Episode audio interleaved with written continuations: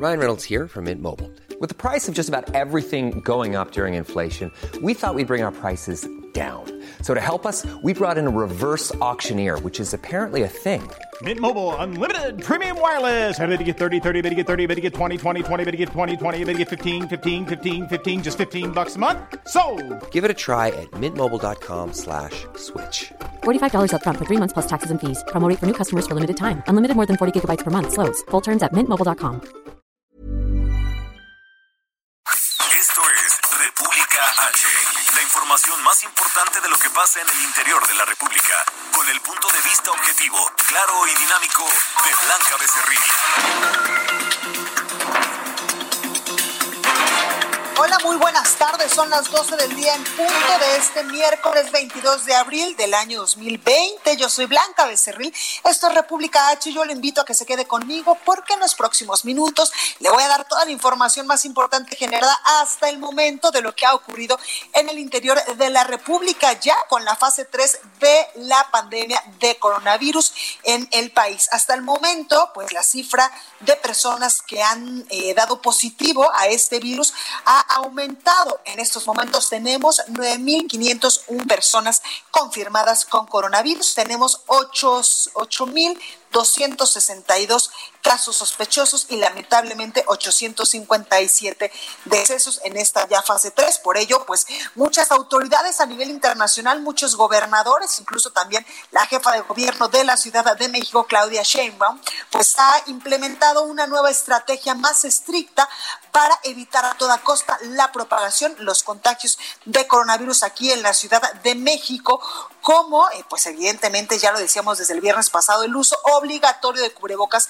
en el transporte público. También, eh, pues se va a implementar que el programa Hoy no circula se lleve al pie de la letra. Incluso si usted tiene holograma cero o doble cero, pues va a dejar de circular eh, pues un día a la semana para pues coadyuvar a evitar la propagación de este virus. También se va a recortar el eh, pues el transporte público sobre todo del de eh, metrobús también del metro de la ciudad de México y de otro servicio que también tenemos aquí en la ciudad de México como las estaciones del metrobús. Ya le decía yo el tren ligero y las estaciones de ecobici esta, este cierre de estaciones del transporte público, pues eh, se van a dar ya a partir de que este, eh, de que ayer, pues ya entró la fase 3 de la contingencia en la República Mexicana. También otros gobiernos como el de Michoacán y el de Jalisco, Silvano Aureoles de Michoacán y Enrique Alfaro de Jalisco, pues ya incluso desde la semana pasada decretaban el aislamiento obligatorio de la población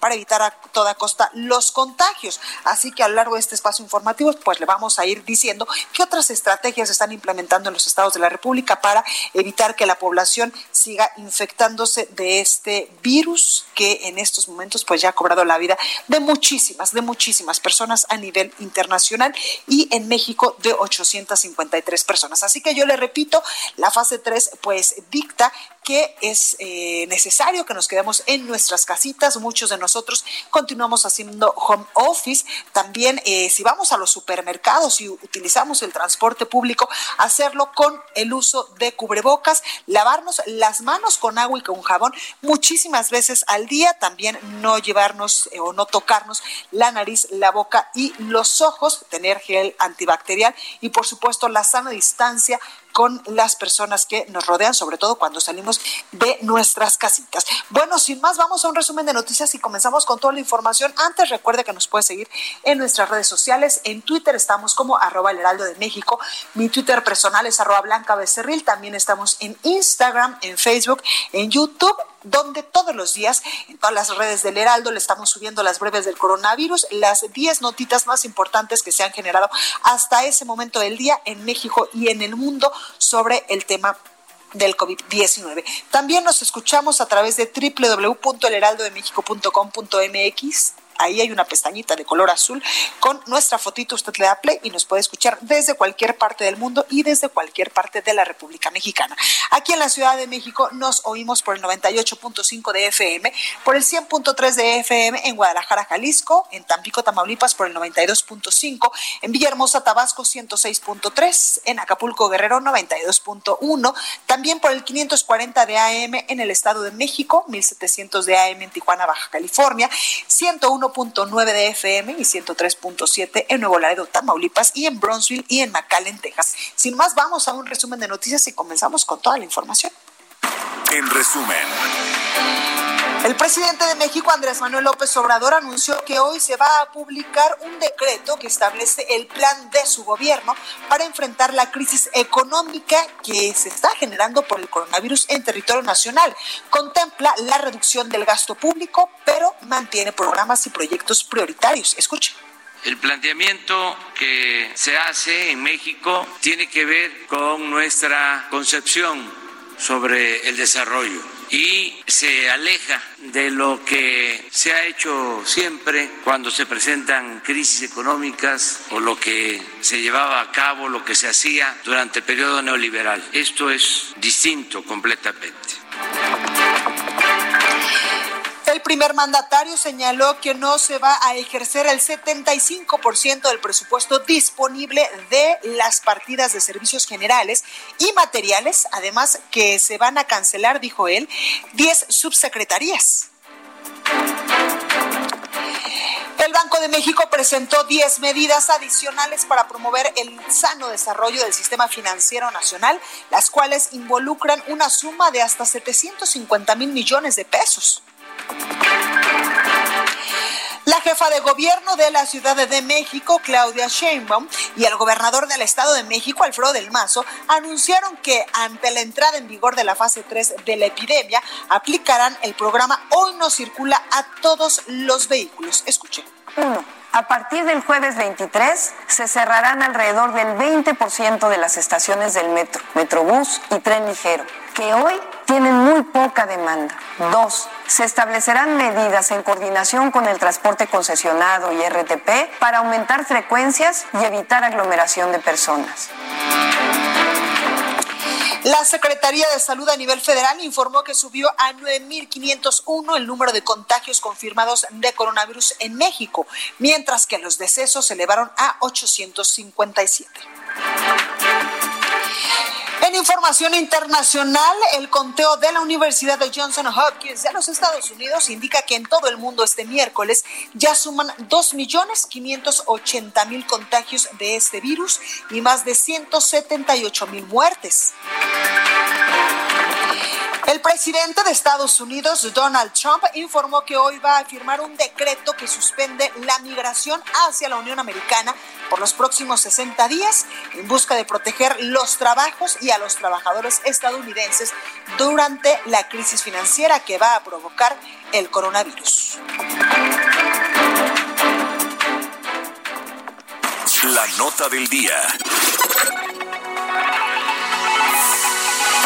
Bueno, comenzamos con toda la información y desde Palacio Nacional el subsecretario de Prevención y Promociones de la Salud, Hugo López Gatel, pues informaba que el Consejo de Salubridad General instruyó ya a los gobiernos estatales a informar en tiempo real el nivel de ocupación hospitalaria que mantienen durante la emergencia sanitaria por el coronavirus en toda la República. Escuche. Bueno, tenemos un problemita con el audio de Hugo López Gatel, pero también el director general de epidemiología, José Luis Salomía, informó que subió a 9.501 el número de contagios de coronavirus en México, mientras que los decesos ya se elevaron a 857. Escuche. Primero son los casos confirmados acumulados, es decir, todas aquellas personas desde que inició, se detectó el primer caso confirmado en México y que han salido positivos a la prueba de laboratorio, 9.501, esa es la actualización para hoy.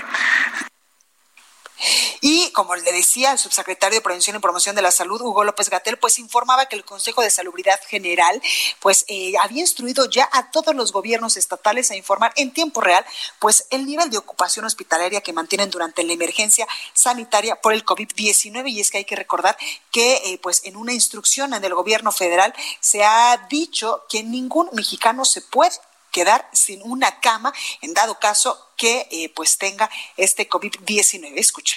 Hoy, en pocos minutos, todavía no me avisan que haya ocurrido, se publicará en la versión, edición vespertina del diario oficial de la Federación el acuerdo del Consejo, bueno, del presidente del Consejo de Salud General, el doctor Jorge Alcocer, quien además es el secretario de Salud, que incorpora lo que ayer aprobó el eh, Consejo y entre estos elementos está la obligatoriedad de la notificación a la red de vigilancia de ocupación hospitalaria por parte de las entidades federativas.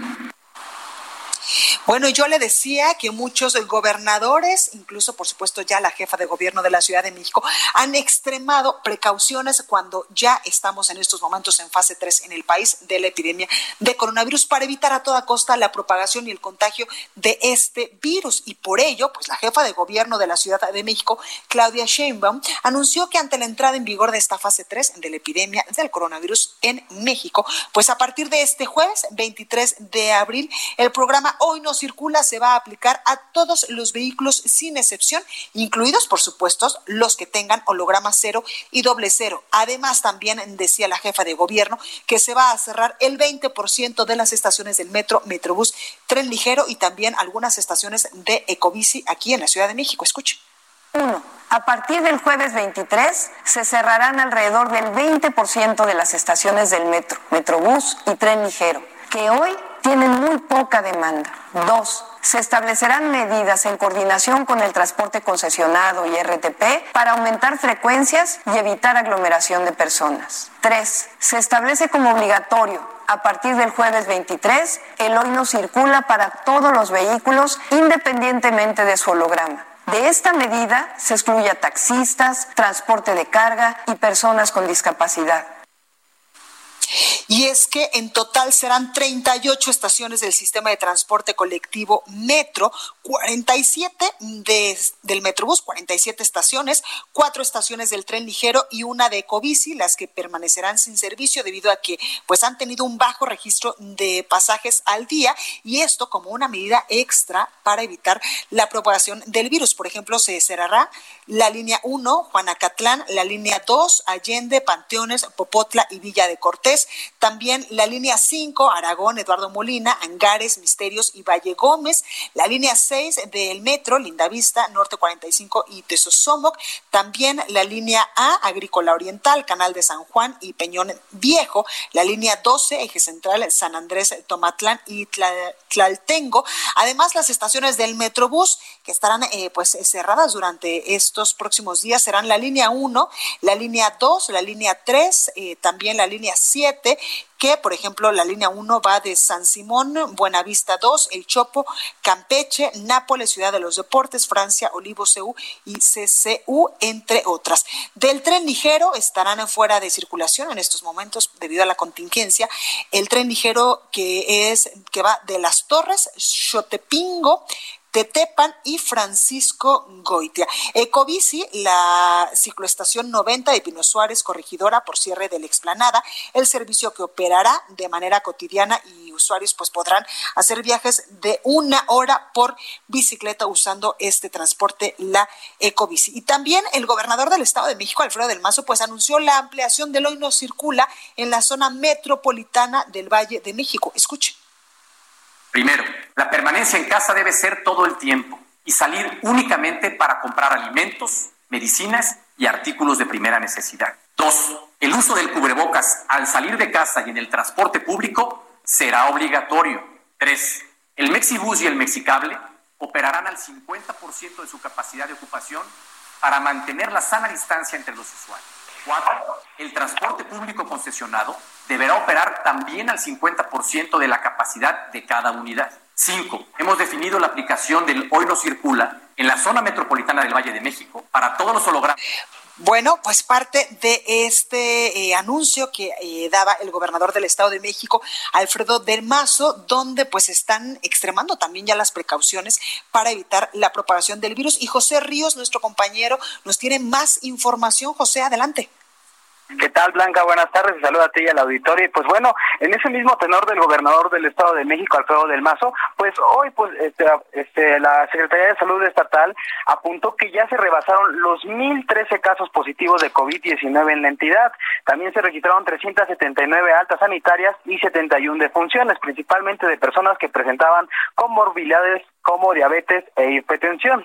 Eh, ante esta situación, Blanca, pues bueno, eh, en la zona metropolitana del Valle de México, pues se, se han este, intensificado las labores también de las, de las autoridades municipales para controlar el, la afluencia de las personas en toda la región, sobre todo en los municipios de Catepec y Nezahualcóyotl, donde, pues bueno, lamentablemente, pues muchas personas aún no acatan las medidas que está dictando tanto el gobierno federal como estatal, entonces, pues eh, lamentablemente se están viendo obligadas las autoridades a realizar el retiro de, algunos puestos semifijos con actividades no esenciales, o así como la clausura de centros comerciales, como sucedió en el municipio de Catepec, donde la denominada Plaza Aragón pues fue clausurada porque todavía tenía actividades dentro, como algunos restaurantes o servicios de bar que pues operaban de manera clandestina. Por otro lado, Blanca, y para terminar, pues esta mañana el Poder Judicial del Estado de México informó que otorgó el beneficio del brazalete electrónico a 29 personas privadas de su libertad del penal de Chiconautla en el municipio de Ecatepec. Se trata de 27 hombres y dos mujeres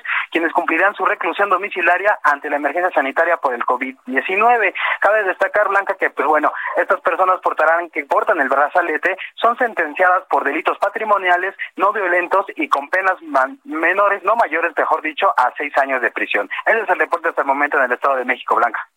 Ahí lo tenemos, José Ríos, gracias. Seguimos pendientes, buenas tardes. Buenas tardes. Y vamos ahora hasta Baja California Sur con nuestro compañero Germán Medrano, porque por la fase 3 declaran toque de queda vehicular en La Paz. Germán, adelante. Efectivamente, Blanca, ¿qué tal? Muy buenas tardes. Aquí en Baja California Sur se ha decretado por parte del Ayuntamiento de La Paz este toque de queda vehicular exclusivamente para las personas que van en vehículo. Esto para bajar la afluencia de estos mismos en las calles de la capital del estado. Lo anterior surge de necesidad, por la necesidad de tener un control más estricto en esta circulación vehicular eh, a fin de que, eh, pues, únicamente estén en la calle las personas que por causa de fuerza mayor necesiten salir. Esto es por problemas de salud o la necesidad de un medicamento. Va a aplicar a partir del día de hoy a las 10 de la noche. Así lo comentó el propio alcalde de La Paz, Rubén Muñoz, quien presidió la más reciente reunión del Consejo Municipal de Protección Civil. La medida eh, que entra en vigor esta noche eh, tendrá que ser acatada por todos los ciudadanos de la capital del estado y quien no cumpla con lo anterior será puesto a disposición de la Policía Municipal la cual será inflexible y va a aplicar una multa o una sanción ejemplar eh, que está ya determinada también por el Consejo Municipal de Protección Civil. Estas sanciones también aplican, Blanca, para quienes sean reportados por tener reuniones sociales en domicilios particulares, los cuales pues se han eh, visto mayormente durante los fines de semana. Es el reporte, Blanca. Perfecto, Germán. Gracias por esta comunicación. Recuérdenos cuántas personas eh, confirmadas de COVID tenemos en Baja California Sur. Eh, justamente y en tiempo real, a través de la página coronavirus.bcs.mx, están dando a conocer ya 212. Cruzamos las 200 el día de ayer, después de que se dieran confirmados 16 casos más en un solo día aquí en Baja California Sur. Y la mayoría de estos, eh, Blanca, se encuentran en el municipio de Los Cabos. Pues ahí lo tenemos, Germán. Muchas gracias. Cuídate mucho. Igualmente, seguimos en contacto. Gracias. Y esta mañana el presidente de México, Andrés Manuel López Obrador, detalló el plan para atender la crisis económica debido a esta emergencia sanitaria que va a dejar y que ya está provocando el COVID-19 en todo el país, el cual incluye medidas como, por ejemplo, la reducción de sueldos de altos funcionarios y la eliminación también de sus prestaciones de fin de año, como por ejemplo el aguinaldo. Escuche cómo lo decía el presidente López Obrador.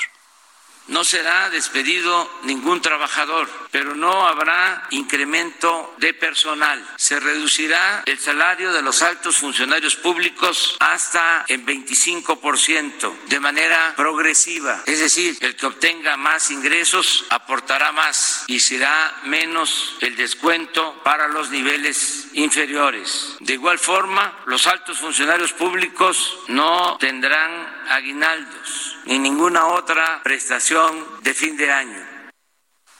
Bueno, el primer mandatario también señaló que no se va a ejercer el 75% del presupuesto disponible de las partidas de servicios generales y materiales y también, por supuesto, de insumos, además de que se va a cancelar, se van a cancelar 10 subsecretarías, todo esto pues para ahorrar dinero y destinarlo a la crisis sanitaria y la crisis económica por el coronavirus. Escuchen se cancelan 10 subsecretarías y al mismo tiempo se garantiza el empleo con el mismo rango y los mismos ingresos a quienes dejarán dichos cargos. Se extenderá la suspensión de labores con goce de sueldo a quienes ya se encuentran en esta situación debido a la pandemia de coronavirus hasta el primero de agosto. En este periodo se hará un esfuerzo de reubicación de servidores públicos en función de lo prioritario, con el fin de dejar de rentar edificios, vehículos, bodegas e inmuebles, entre otros ahorros.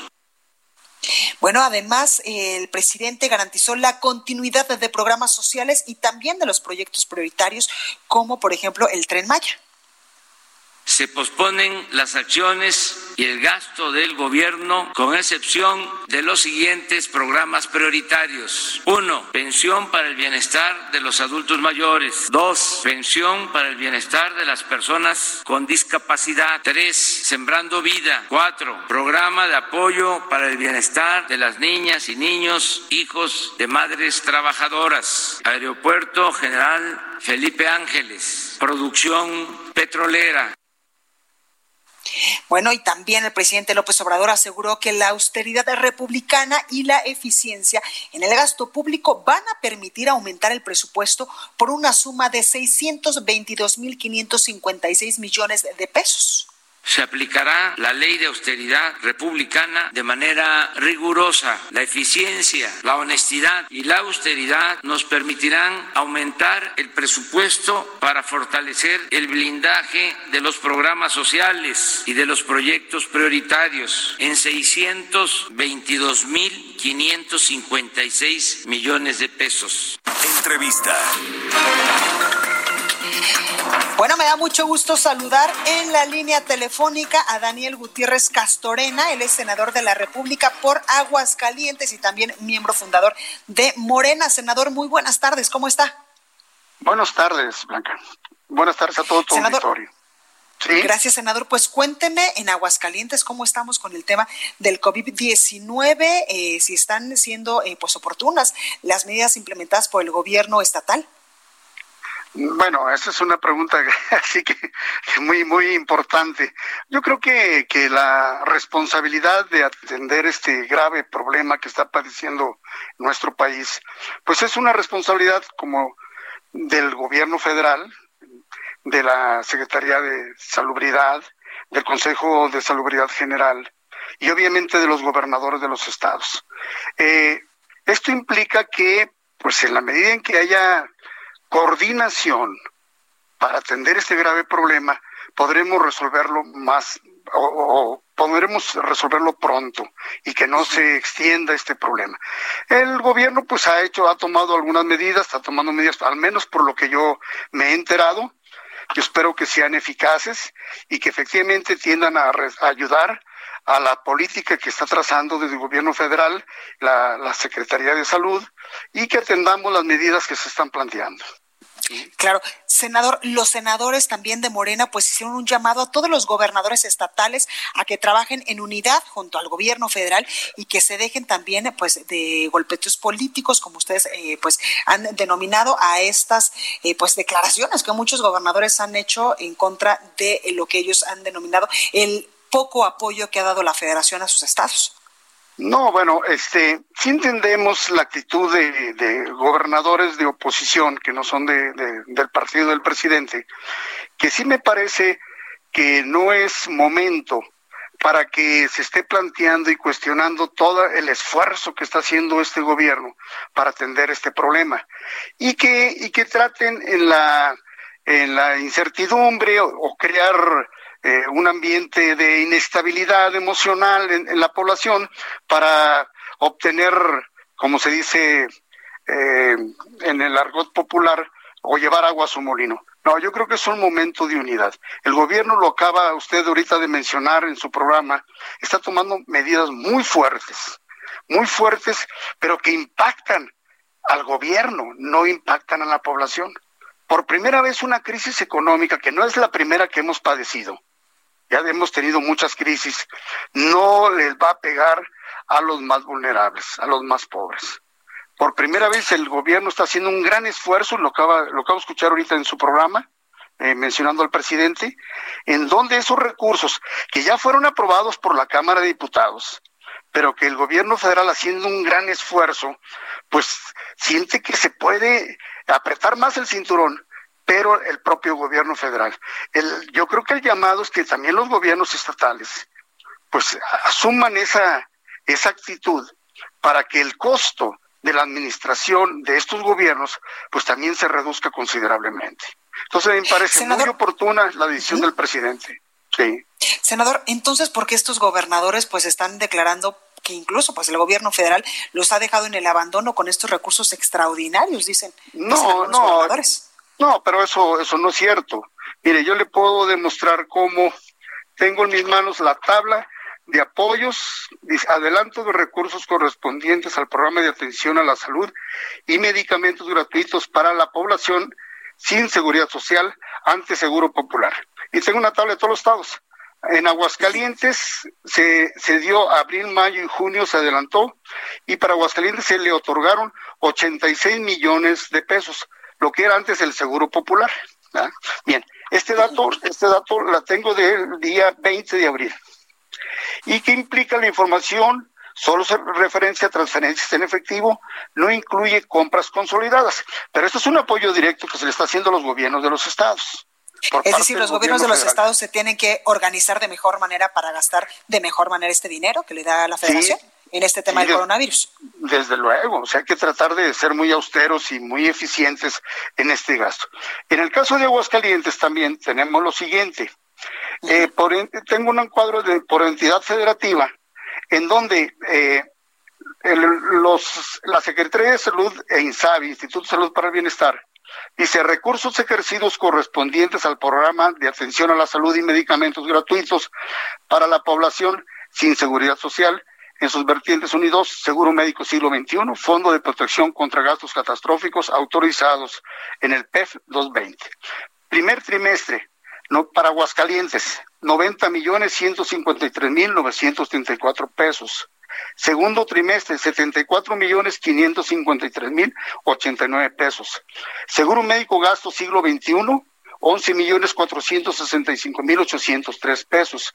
Y gastos de protección eh, para gastos catastróficos, 8 millones 264 mil 400 pesos.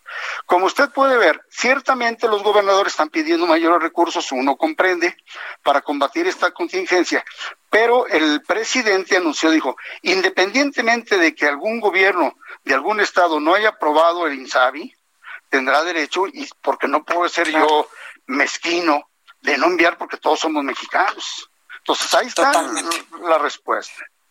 Pues ahí lo tenemos, el senador eh, Daniel Gutiérrez Castorena, senador de la República por Aguascalientes. Gracias por esta comunicación y ahí está el llamado a todos los gobiernos estatales a que trabajen en unidad y junto, por supuesto, al gobierno federal para salir adelante con esta crisis.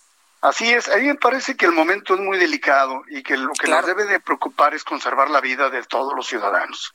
Y que independientemente de que tengamos posiciones políticas encontradas, ideas de cómo resolver los problemas contrarias o distintas, el, momento es de cerrar filas, apoyar las políticas nacionales que, que, se están viendo cómo se están tomando las medidas y tratar de resolver este problema lo más pronto posible. No es pues momento de intereses político-partidarios.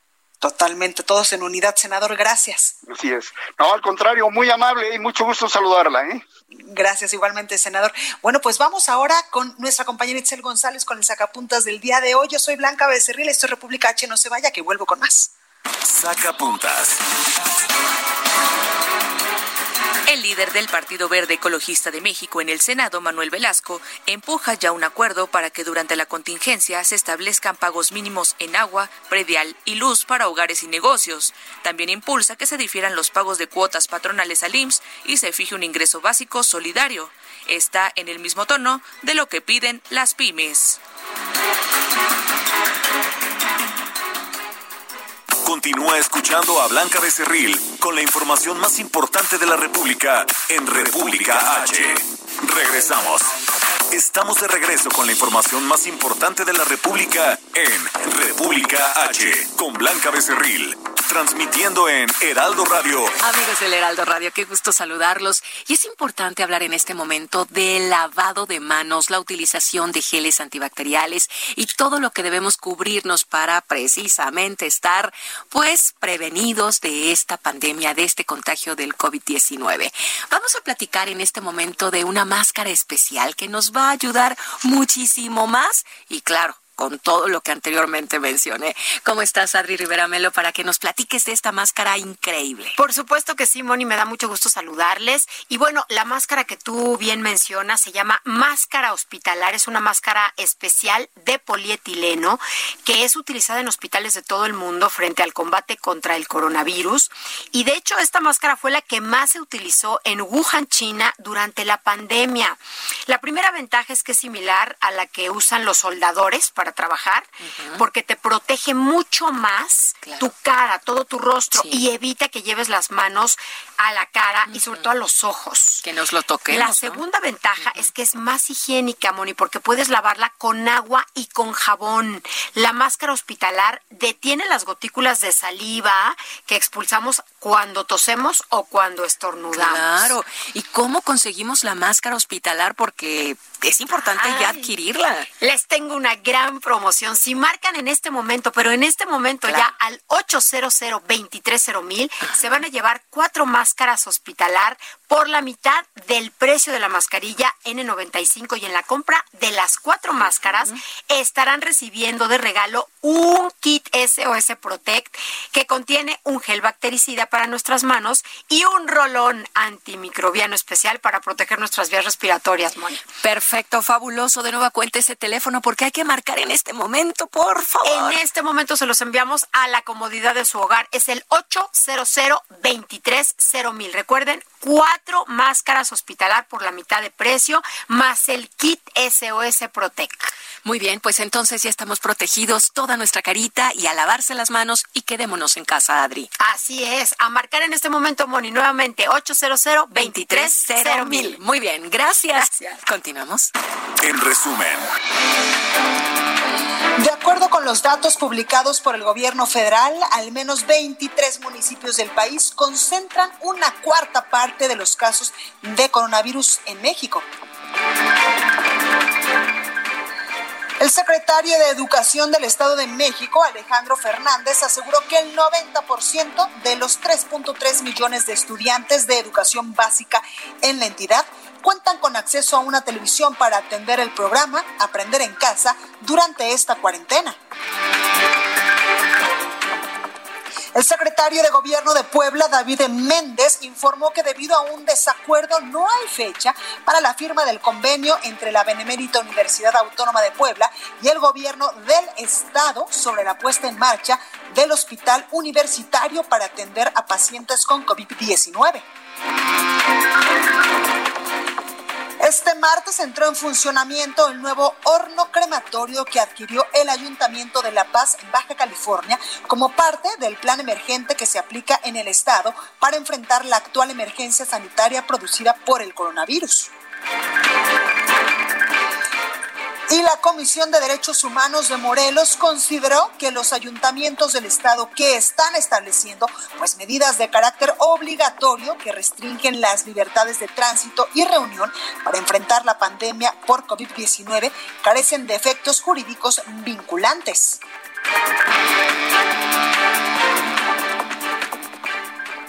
Entrevista.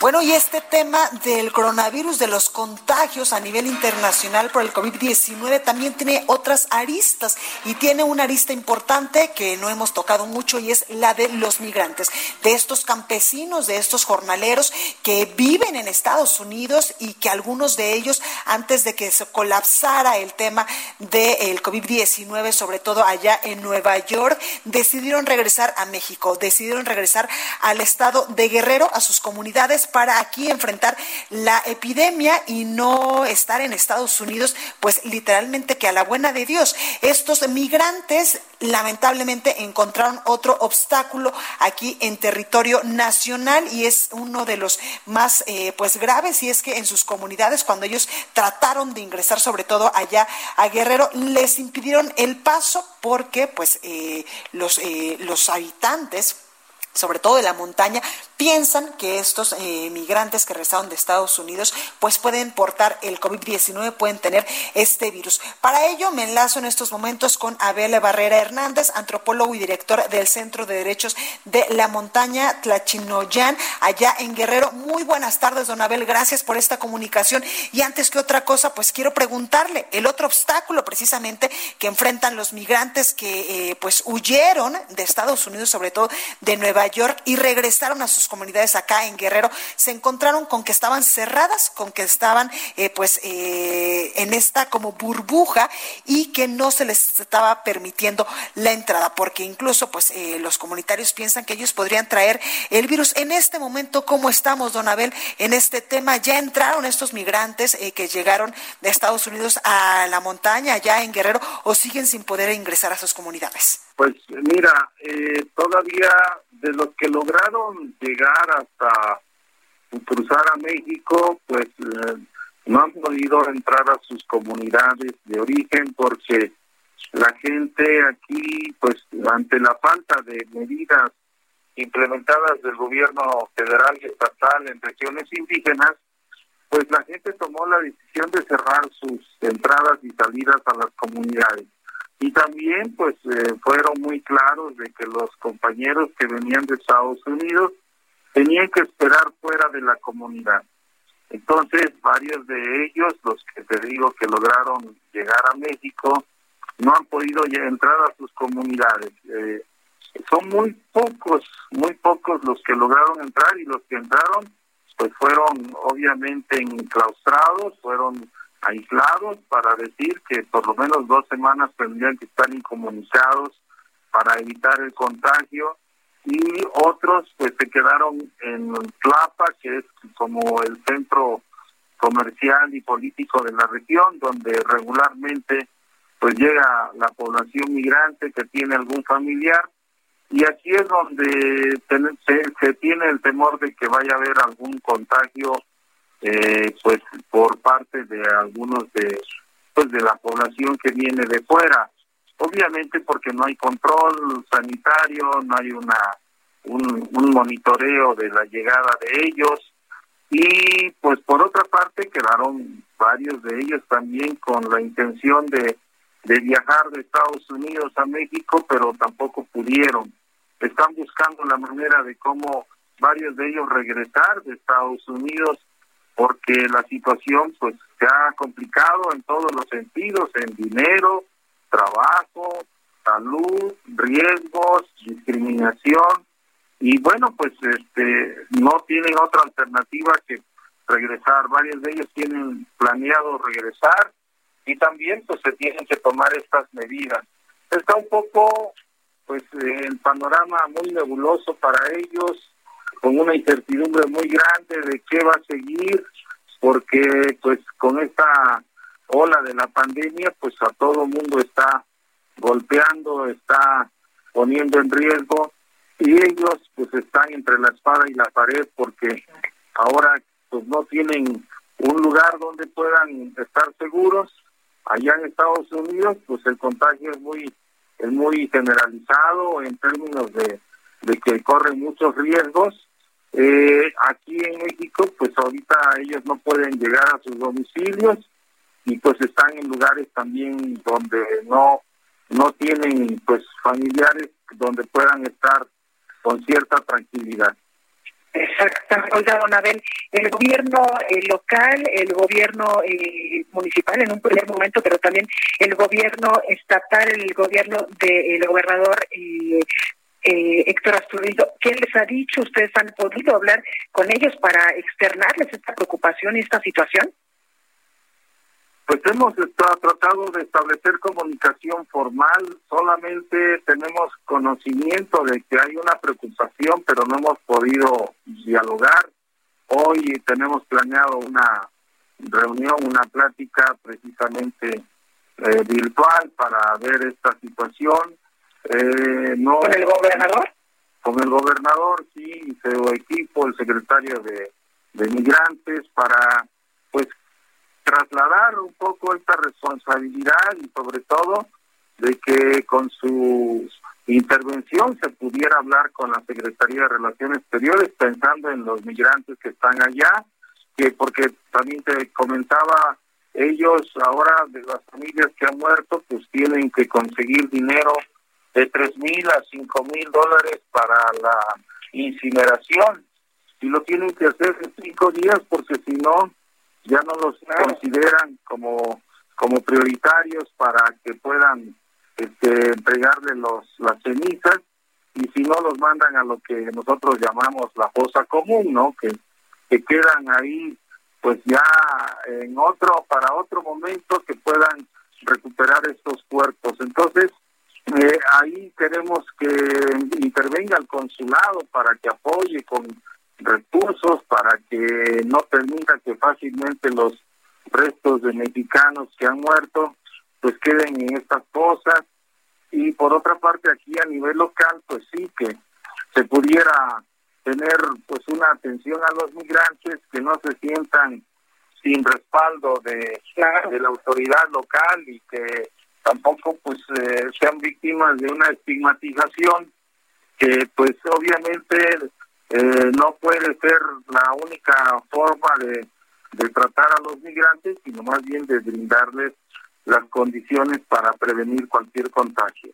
Totalmente. Don Abel Barrera Hernández, antropólogo y director del Centro de Derechos de la Montaña, La Chinoyan, allá en Guerrero. Muchísimas gracias por esta comunicación y nosotros continuamos al pendiente para en futuras eh, ocasiones, pues hablar con usted para saber cómo va esta situación con eh, pues, nuestros connacionales que se regresaron de Estados Unidos y que ahora pues están varados allá en Guerrero. Gracias, don Abel.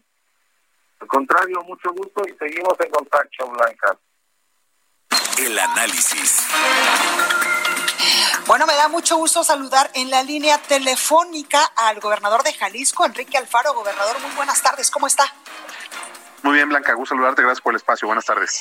Gracias, gobernador. Bueno, pues usted ha sido uno de los gobernadores más, eh, pues, eh, aguerridos para defender a los jaliscienses en este tema del COVID-19. Incluso, pues, ya ha dictado medidas extraordinarias para, eh, pues, proteger a la población y evitar esta propagación del COVID-19 allá en la Perla Tapatía. Gobernador, cuénteme cuántos casos confirmados tenemos y también cuáles son, pues, estas medidas que usted ha implementado, sobre todo en las últimas horas, en las últimas semanas, para defender a, los, a la población? Nosotros desarrollamos, Blanca, desde hace un mes eh, un plan eh, específico para Jalisco, buscando reaccionar a tiempo, actuar con sentido de oportunidad.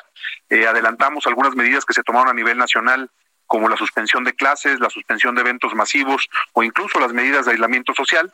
el trabajo y la estrategia que desarrollamos creo que ha dado muy buenos resultados. Ayer, en la presentación de los números, eh, Jalisco aparecía eh, como el tercer estado con menos contagios en tasa, es decir, estábamos ya en el lugar 30 a nivel nacional, a pesar de que Jalisco es el tercer estado más grande del país y que tiene la segunda ciudad más grande de México. Entonces yo creo que el haber bajado los ritmos de contagio eh, de manera tan importante, el estar todavía por debajo de los 250 casos, el tener también una tasa de letalidad abajo de la media nacional, pues es producto de que se tomaron decisiones a tiempo, de que hemos sabido establecer una ruta propia, no en un ánimo de confrontación con la federación, pero sí también mandando un mensaje de que los estados no podemos quedarnos esperando a que un funcionario en un escritorio en la Ciudad de México nos diga qué es lo que tenemos que hacer o qué es lo que no podemos hacer.